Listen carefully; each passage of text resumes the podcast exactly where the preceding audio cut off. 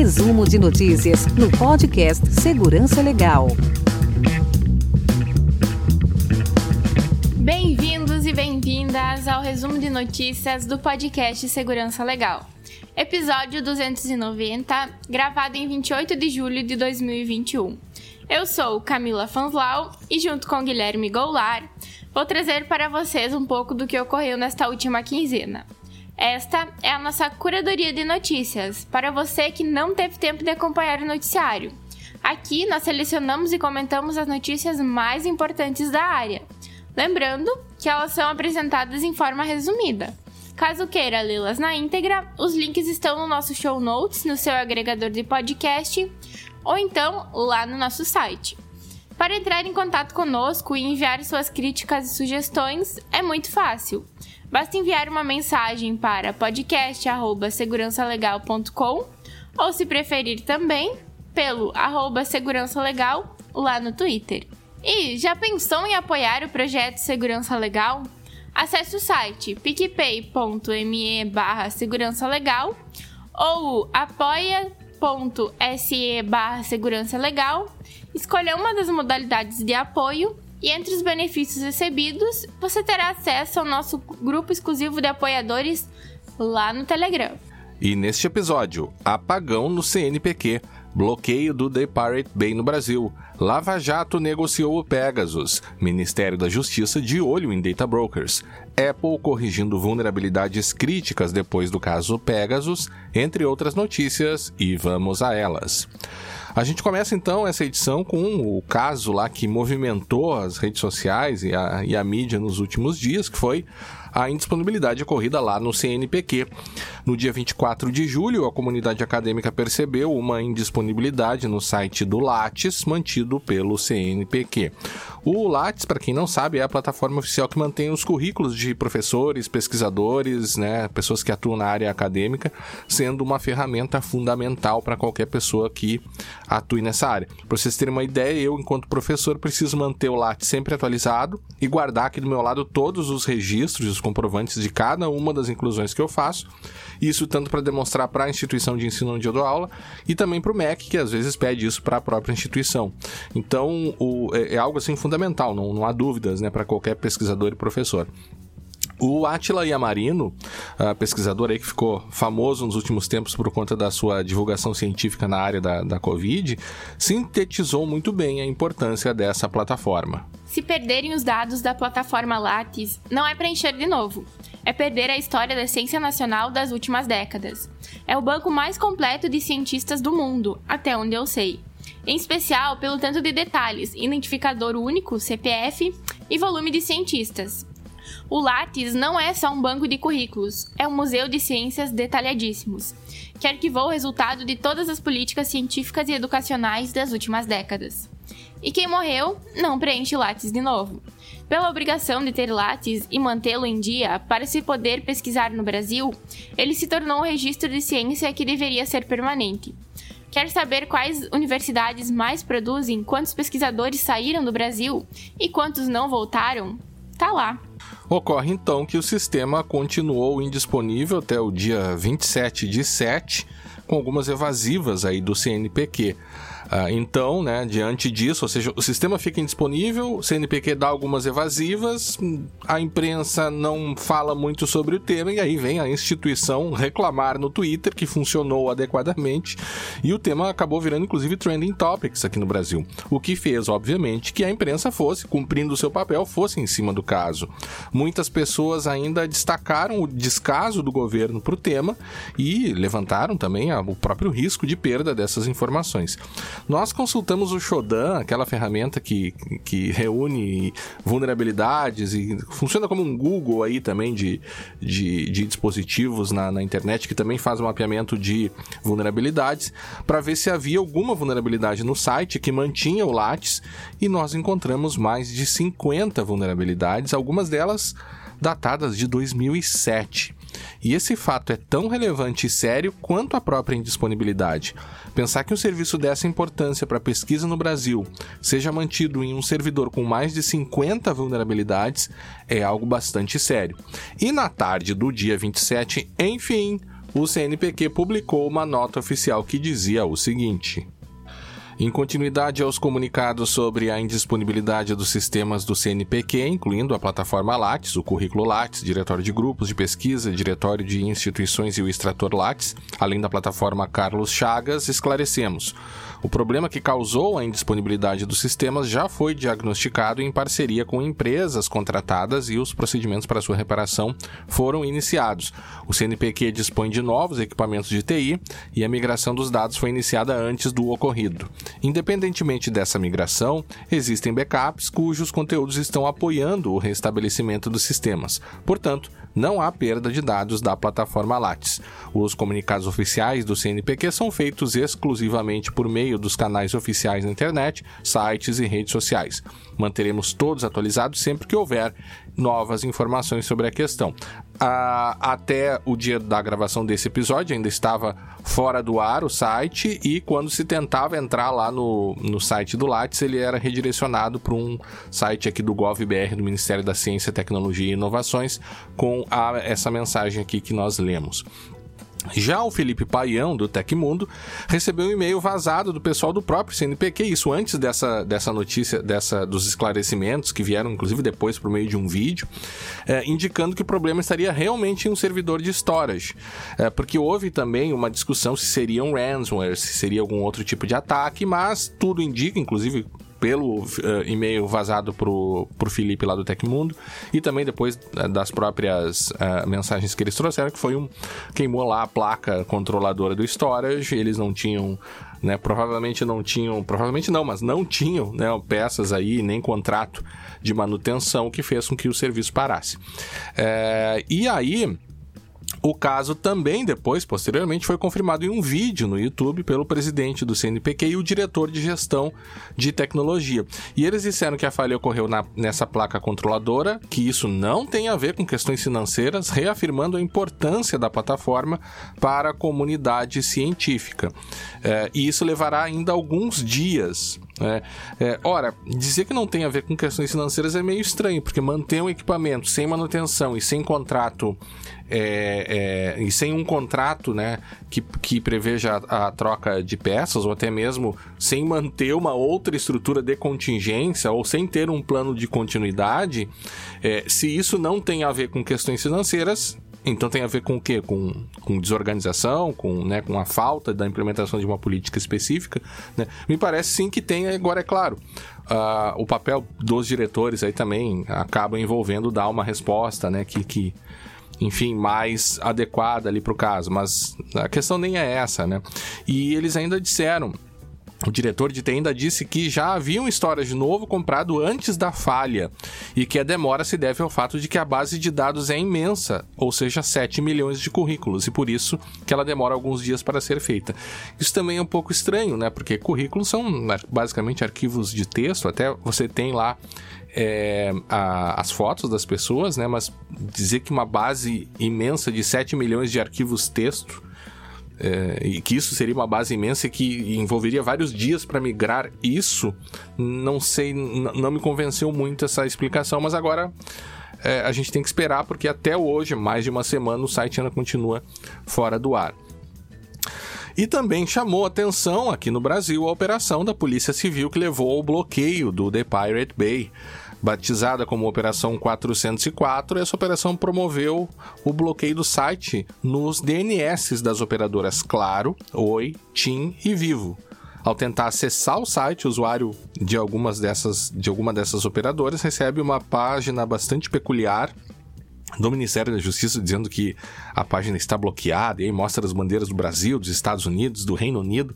Até uma coisa engraçada que as bandeiras estão a dos Estados Unidos o Reino Unido estão tão errados, o desenho tá faltando algumas partes ali, bem, uma coisa bem estranha, assim, né?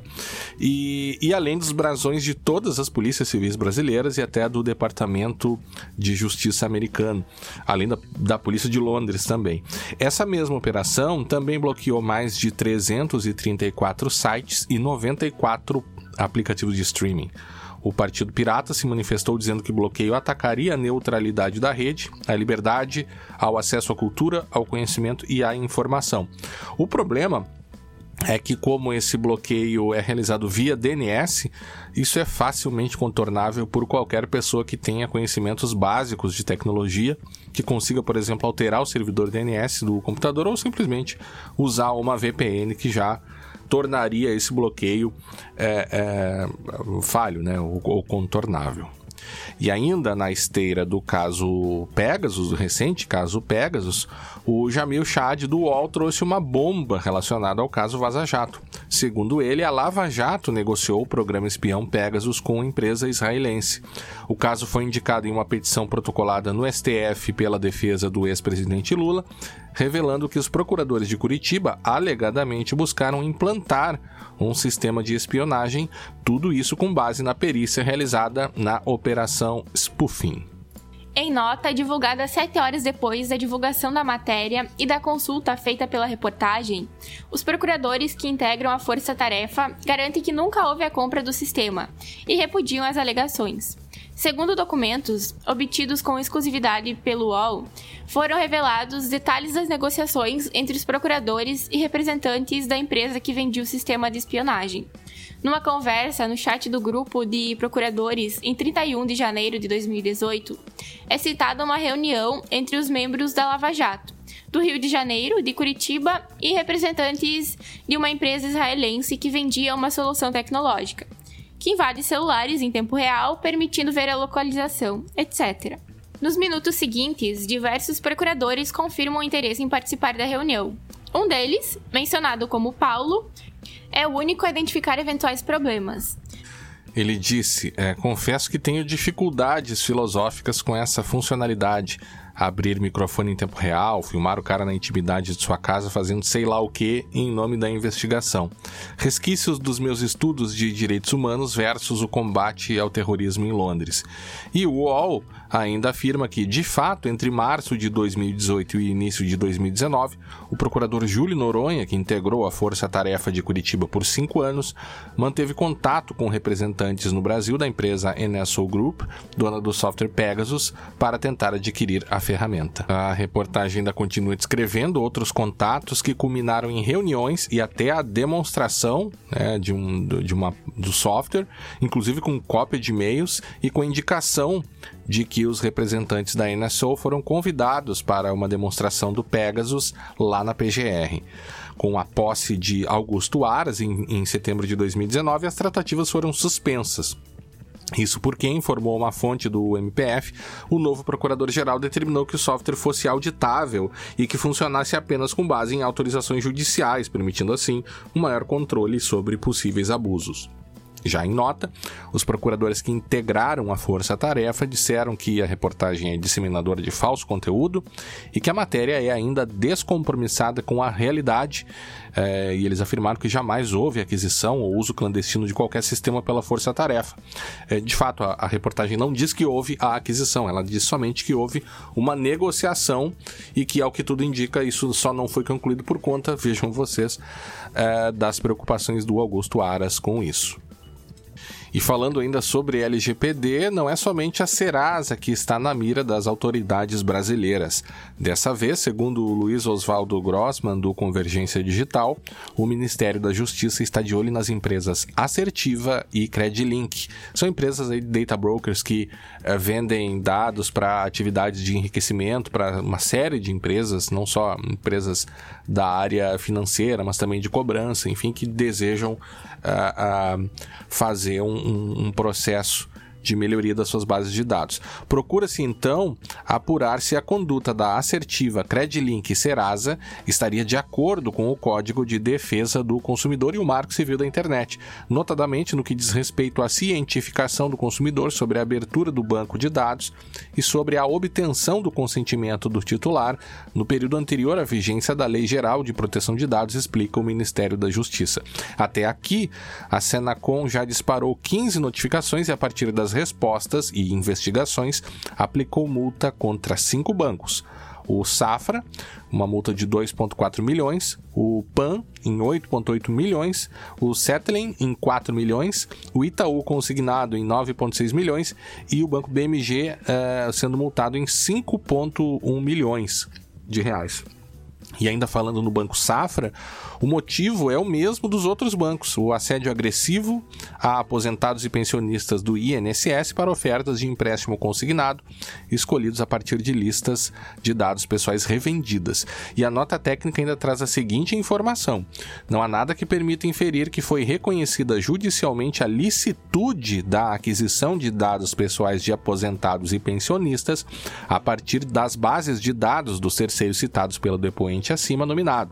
Seriam a Serasa, Assertiva e Credilink. Ou seja, o que uh, se reconheceu aqui foi que nesses casos específicos, dentro daquele contexto específico, não se considerou lícita a compra de base de dados dessas empresas, lembrando que essas empresas vivem da venda dessas informações e lembrando ainda que a Serasa é uma multinacional aí, né? É, é, e que tem em todo o funcionamento da sua, das suas atividades aí uh, envolvidos uh, essas atividades de venda de dados pessoais. Né? Então isso é bastante importante. Uh, ainda no Brasil, Aqui, continuando ainda no Brasil, o pessoal do Data Privacy Brasil publicou um texto de discussão assinado pelo Diogo Coutinho sobre os desafios jurídicos e regulatórios da privatização do SERPRO. O texto, além de abordar questões institucionais, também aponta os desafios relacionados à proteção de dados pessoais. Uma das conclusões trazidas no relatório é que, em especial, fica evidente que uma eventual privatização do SERPRO não poderá prescindir de uma discussão preparatória de natureza jurídica, regulatória e concorrencial, concorrencial perdão, sobre o futuro dos dados pessoais hoje tratados, processados e comercializados, cuja origem e finalidade estão associadas à prestação de serviços públicos. Vale então Vale a pena então a leitura do texto que fica, como sempre, lá no nosso show notes. A saga das farmácias continua e dessa vez foi o Procon do Mato Grosso que multou a Droga Raia por descumprimento da LGPD em 572 mil reais. Durante as fiscalizações, os servidores do Procon uh, comprovaram que a empresa está obtendo consentimento dos consumidores para o tratamento, uso e compartilhamento de seus dados pessoais, sem que eles tenham total ciência sobre o que estão autorizando, pois as informações não são passadas de forma clara e adequada, ou seja, aquilo que a gente já comentou aqui em diversos, inclusive com episódios gravados sobre isso, mas as nossas observações aí sobre, sobre o fato acabaram meio que se confirmando, né? Realmente a, o setor de farmácias precisa dar um passo além aí, precisa revisar suas práticas, né? Se quiser continuar prestando seus serviços de acordo com a LGPD. A OAB de São Paulo também autorizou os escritórios de advocacia a serem encarregados de proteção de dados. Fica também no show notes o parecer da OAB permitindo essa atuação. O CERT-BR, em parceria com a ANPD, publica dois novos fascículos da cartilha de segurança da internet, fascículos esses que podem servir aí para as empresas e para os profissionais que querem uh, atuar com, com conscientização, pode ser um bom ponto de partida aí para discussão. A Magazine Luiza compra o Acabum por 3,8 bilhões de reais. O que, que vocês acham, ouvintes? Será que a Acabum continuará sendo uma boa loja, inclusive com aqueles descontos de 15% à vista depois dessa aquisição? Governo federal publica o decreto 10.748 que institui a Rede Federal de Gestão de Incidentes Cibernéticos, que tem como objetivos, lá no seu artigo 3 a divulgar medidas de prevenção, tratamento e resposta a incidentes cibernéticos, compartilhar alertas sobre ameaças e vulnerabilidades cibernéticas, divulgar informações sobre ataques cibernéticos, promover a cooperação entre os participantes da rede e promover a celeridade na resposta a incidentes cibernéticos. Aqui na América Latina, por sua vez, tivemos o lançamento de um documento bem interessante pela Autoridade de Proteção de Dados colombiana, Trata-se do guia para a implementação do princípio da responsabilidade demonstrada nas transferências internacionais de dados pessoais. Essa responsabilidade demonstrada aí seria poderia ser traduzido como a accountability. Enquanto olhamos bastante para a União Europeia, há coisas bem interessantes ocorrendo acontecendo aqui do lado. A mesma Colômbia Colômbia, além disso, também lançou um mecanismo de resolução de disputas entre os controladores e os titulares de dados, o chamado SIC Facilita. Um dos objetivos é evitar que as demandas sejam levadas ao judiciário, sendo resolvidas administrativamente pela ferramenta. Os números, eles já possuem alguns números que são bem interessantes e que indicam que 80, mais de 80%, 80,79% das demandas são resolvidas pelo sistema. Vale conferir aí para aqueles que leem em espanhol os detalhes sobre essas duas atividades aí realizadas lá na Colômbia. Indo para os Estados Unidos, após a divulgação do caso Pegasus, a Apple lançou um update de segurança crítico para iOS, iPadOS e macOS para eliminar uma falha Zero Day que poderia ter sido ativamente explorada. A vulnerabilidade permitia a execução de código arbitrário no sistema atingido. Claro que a comunidade de segurança começou a suspeitar se essa correção não teria sido alguma das Zero Days realmente utilizadas pelo caso Pegasus, né, pelo, pelo software Pegasus. Diante da seriedade, é útil que os usuários dessas plataformas atualizem seus aparelhos o mais rápido possível. E como temos comentado em quase todos os resumos, a tecnologia nem sempre joga a favor dos empregados ou dos vulneráveis de maneira geral. A Amazon novamente está no centro desse debate. Você deve imaginar que a Amazon deve né, conseguir imaginar que a Amazon possui milhares de empregados e muitos deles precisam cumprir regras de performance bastante restritas, sobretudo os motoristas. Ficaram conhecidos os casos em que motoristas precisavam urinar em garrafas PET, pois não tinham tempo nem para ir ao banheiro, visto que as suas metas eram muito rígidas. Pois bem, gerenciar performance de tantos empregados em uma operação tão complexa de fato não é tarefa fácil. Nesse caso, por que não usar a inteligência artificial? E foi justamente o que a Amazon fez. Uh, e aí o motorista, uh, de nome Stephen Normandin, trabalhou por quatro anos para a Amazon. Um belo dia ele recebeu um e-mail automático. Os algoritmos, após a análise de sua performance, decidiram que ele não estava mais apto a realizar a sua atividade e ele foi automaticamente despedido por um robô via e-mail. Ele diz que foi punido com base em fatos que estavam totalmente fora do seu controle, como fazer entregas em condomínios que estavam trancados e que impediam o seu acesso aos apartamentos. E esse é um dos problemas das decisões automatizadas sendo usadas para tomada, para tomada de decisões dessa natureza. Raramente é contraditório, não há ponderações, a pessoa não consegue se explicar e é feito um nivelamento muito bruto que desconsidera os casos concretos. A Amazon sabe disso. A Bloomberg entrevistou gerentes da empresa que reconheceram que há erros no uso de robôs para, para esta atividade, mas mesmo assim eles decidiram usá-los do mesmo jeito, pois é disseram eles que é mais barato do que pagar pessoas para fazer a mesma atividade. Ou seja, há uma desconsideração total da dignidade dos empregados, né? E eles sabem que ao utilizar essa ferramenta eles estarão despedindo pessoas de maneira injusta e mesmo assim continuam fazendo. Me parece que já chegou o momento da gente discutir de verdade o uso de decisões automatizadas uh, para tomada de decisões tão críticas na vida das pessoas. Pelo menos aqui no Brasil, na Europa, GDPR e LGPD possuem mecanismos para isso, e essa é uma discussão que a gente realmente precisa fazer uh, se a gente, enquanto empregados, né, enquanto trabalhadores, se a gente, nós, no futuro, não quisermos também ser vítima desse tipo de discriminação o Estado americano do Colorado lança a sua lei de proteção de dados, entre outras coisas, a definição tradicional dos direitos dos usuários, a definição do controlador operador e também a fixação de alguns princípios de proteção de dados. Um estudo publicado na revista Scientometrics demonstrou que os artigos científicos que estão publicados no site pirata SciHub tendem a receber mais citações do que aqueles que não estão. Quem diria, não, que quem não é visto ou lido não é lembrado? Criminoso colocou à venda um banco de dados contendo 3,8 bilhões de números de telefones. Cada número ainda teria um score indicando quais usuários têm aquele número em sua agenda. Para comprovar, esse criminoso postou um sample uma, de amostra grátis uh, contendo uma série de dados. Você é ainda usuário do Clubhouse, ouvinte? Coletivo de artistas americanos colocou fogo em uma obra original de Picasso com a finalidade de eternizá-la como NFT.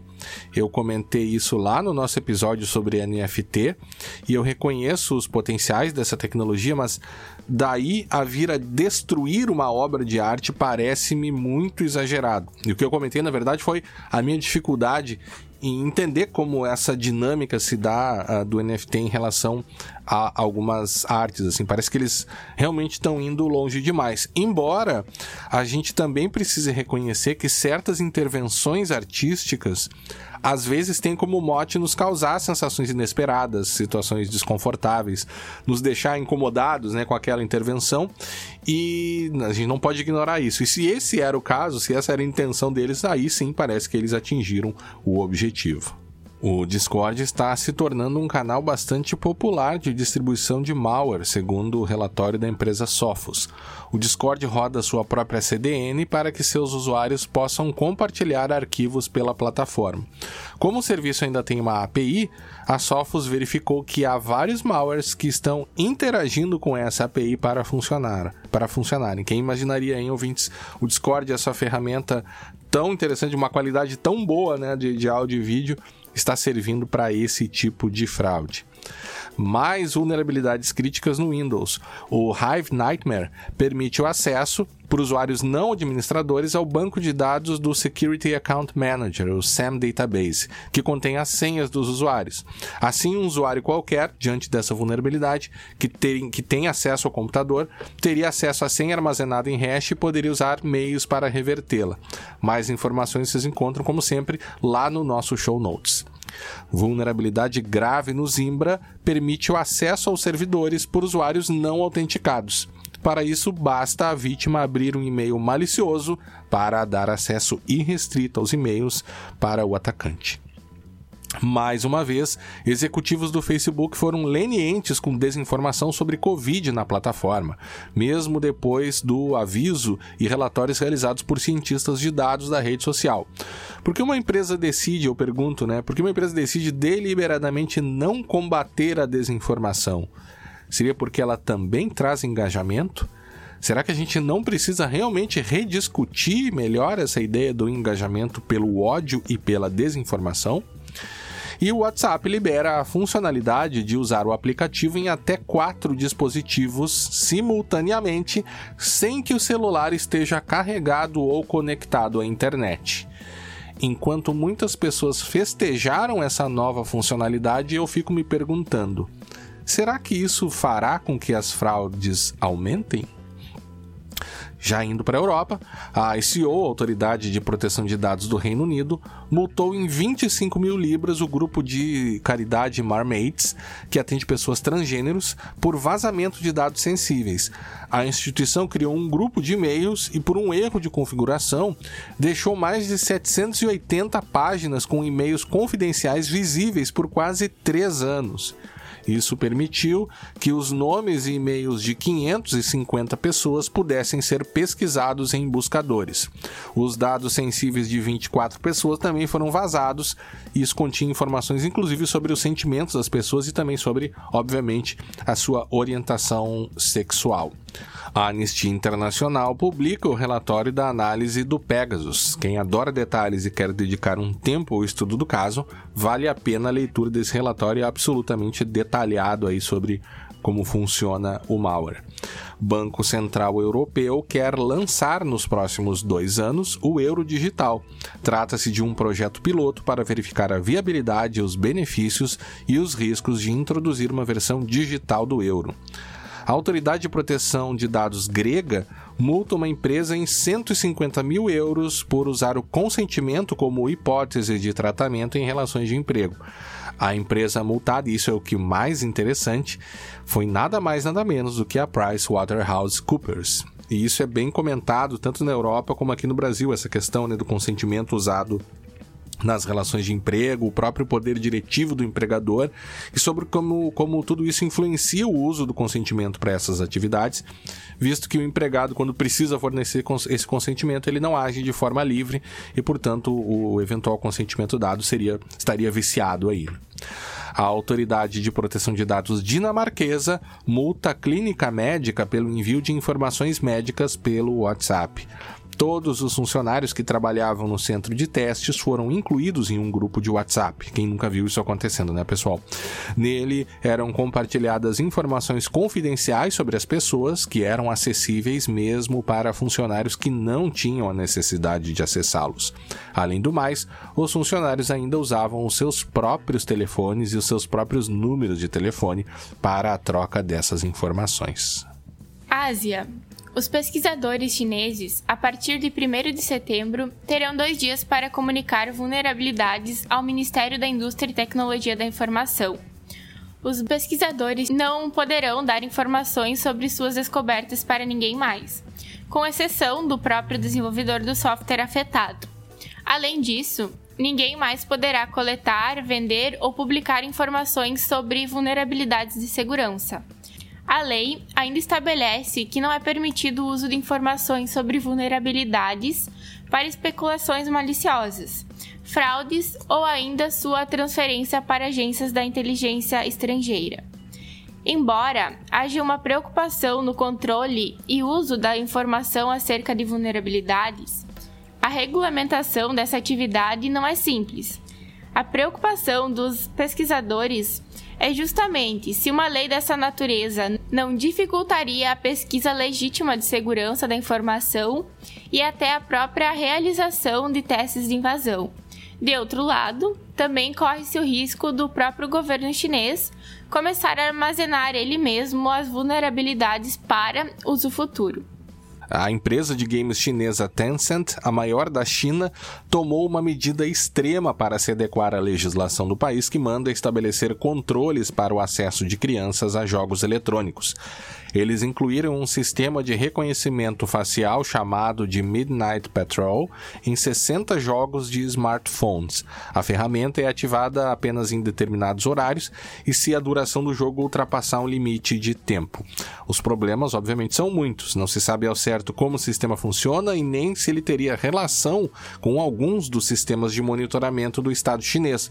O sistema permite também que um dos pais cadastre seu rosto para liberar o jogo do filho, o que a própria reportagem da Ars Técnica comenta que isso poderia ser feito sem a biometria facial, por exemplo, colocando uma senha, né? Mas enfim, foi uh, uh, uma das medidas tomadas aí que chamaram a nossa atenção. E o nosso apoiador, Hamilton Justino, encaminhou essa notícia aqui da coreana Samsung, Segundo o Tecmundo, donos de lavadoras inteligentes da Samsung estão incomodados com um app usado para controlar o aparelho doméstico. Por algum motivo não especificado, a Smart Washer solicita permissão para acessar os contatos e a localização dos usuários.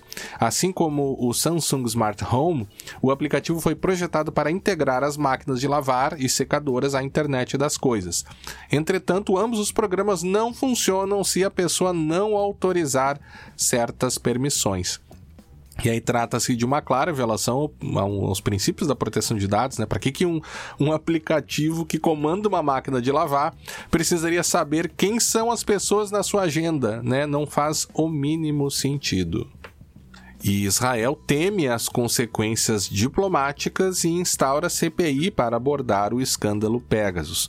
Conforme informações do portal Opera Mundi, o governo israelense tem a partir de agora um único objetivo: limitar os estragos potenciais desse escândalo. Engraçado é estragos potenciais, né? há alguma dúvida de que há estragos né, em todo esse caso, mas enfim. O ministro da Defesa Benny Gantz afirmou timidamente que os países que compraram esse software devem respeitar as normas estipuladas no contrato de venda. Ele garantiu que o caso e que o governo estuda nesse momento todas as informações publicadas sobre o caso. Segundo a imprensa israelense, o governo nomeou uma equipe especial formada por integrantes de várias agências de inteligência para administrar as consequências das revelações sobre a utilização do caso Pegasus. A equipe também deve revisar a licença de exportação de programas ligados ao setor de cybertecnologia. Agradecemos a todos que nos acompanharam até aqui. Este episódio contou com a produção de Guilherme Goulart, Camila Fanslau e Vinícius Castilhos. Aguardamos a todos na próxima edição do podcast Segurança Legal. E não se esqueçam: quem puder, fique em casa, use máscara e se proteja. Até a próxima!